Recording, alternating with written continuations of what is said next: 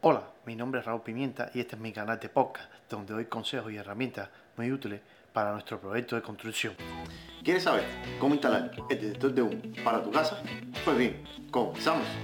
Si tu casa ya es muy vieja y por el código no tiene ese detector de humo o, el monóxido de carbono o se lo quieres instalar porque no lo tiene, ya que eh, ha pasado no ha pasado inspecciones o por alguna razón y quieres ponerla, ponérsela, entonces te recomiendo que lo primero que debes hacer es comprar diferentes tipos de herramientas, como por ejemplo un taladro, un hot ¿sabes? Que es para abrir, abrir el hueco en, el techo para poder poner eso en los diferentes lugares, porque se recomienda que estén en un, cada small detector o, en detector de humo debe estar en los cuartos y, en los pasillos, nunca en la cocina, porque obviamente si se enciende la cocina debe estar cerca, ya que los olores por el humo se va a pasar y automáticamente va a sonar la alarma, va a sonar el ruido y entonces te vas a despertar y te da tiempo a oírte la habitación.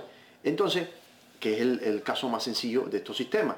Entonces, lo más, lo más común es instalar esto cerca porque puede ser que de día no haya problema o estás fuera, pero cuando estás durmiendo, por ejemplo, y no lo sientes, eso, te avisa, estás durmiendo o hace un incendio en la casa, eso te avisa mientras estás durmiendo, te avisa el sonido ese que emite, se activan todos los porque es una reacción en cadena, cada vez que se activa uno, se activan todos y, avisa a todas las personas de la casa.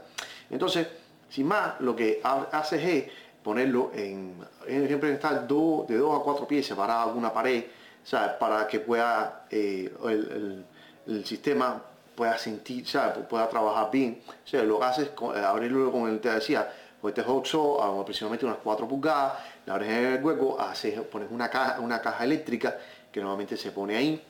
Entonces se pasa por a través del techo, se pasan diferentes varillas con ese cableado que vas conectando todo el sistema que vas poniendo en los cuartos como te hablé, en el pasillo, lo vas poniendo en la sala, ¿sabes? Puedes poner en diferentes lugares, nunca en la cocina evidentemente porque ahí es donde se va a generar, entonces hay mucho calor constantemente y cosas que quemándose ahí y entonces estaría sonando eso.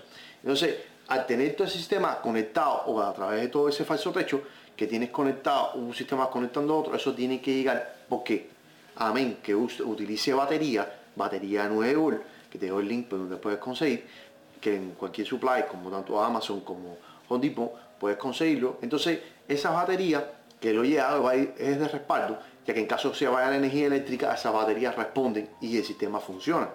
Que todo este sistema va conectado al panel de breque que también te dejo el, el, enlace, porque si no sabes cómo es el panel de breque, para que tengas una idea de cómo es. Entonces llega a ese panel de breque, eh, llega un breque que es específicamente para él, que entonces cuando se hace la inspección, que llevas a código, o sea, en la casa, eh, cuando pasa la inspección, ese, el inspector lo que va a venir primero que hacer es, cuando entra, ve que están todas las posiciones, que por el código tiene las dimensiones que, que tiene que estar, ¿sabes? De cada, en cada espacio, y lo que va a hacer va a desactivar ese switch. Entonces una vez que haya desactivado ese switch entonces automáticamente todo el sistema va a sonar. Entonces estaría él probando de que funciona porque es la única manera que tiene. Entonces una vez que tiene eso identificado lo pone en el panel dice que es el detector de humo entonces simplemente cuando pasa esa inspección ya está. O si no vives aquí en los Estados Unidos y quieres tenerlo en tu casa también porque al mismo principio lo conectan los diferentes lugares de la casa como te decía, lo, lo llevas a alimentación de energía hacia el panel eléctrico, en caso de que se vaya la energía, ellos tienen. Entonces, por tu seguridad,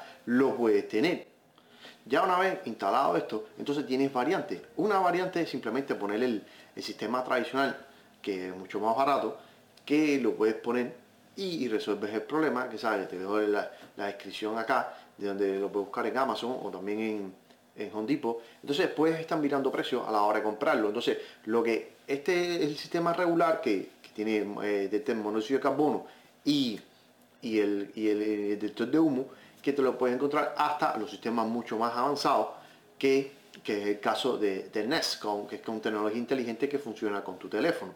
Entonces, esto te podrían servir, ya que eh, en del nivel donde quieras, hasta donde quieras llegar, que lo puedes todo controlar por, por el teléfono tuyo o simplemente tienes esa pieza ahí y te olvidas eso. Por favor, suscríbete a este canal para que estés al tanto de los podcasts que subimos y por favor, seguidme en mis redes sociales.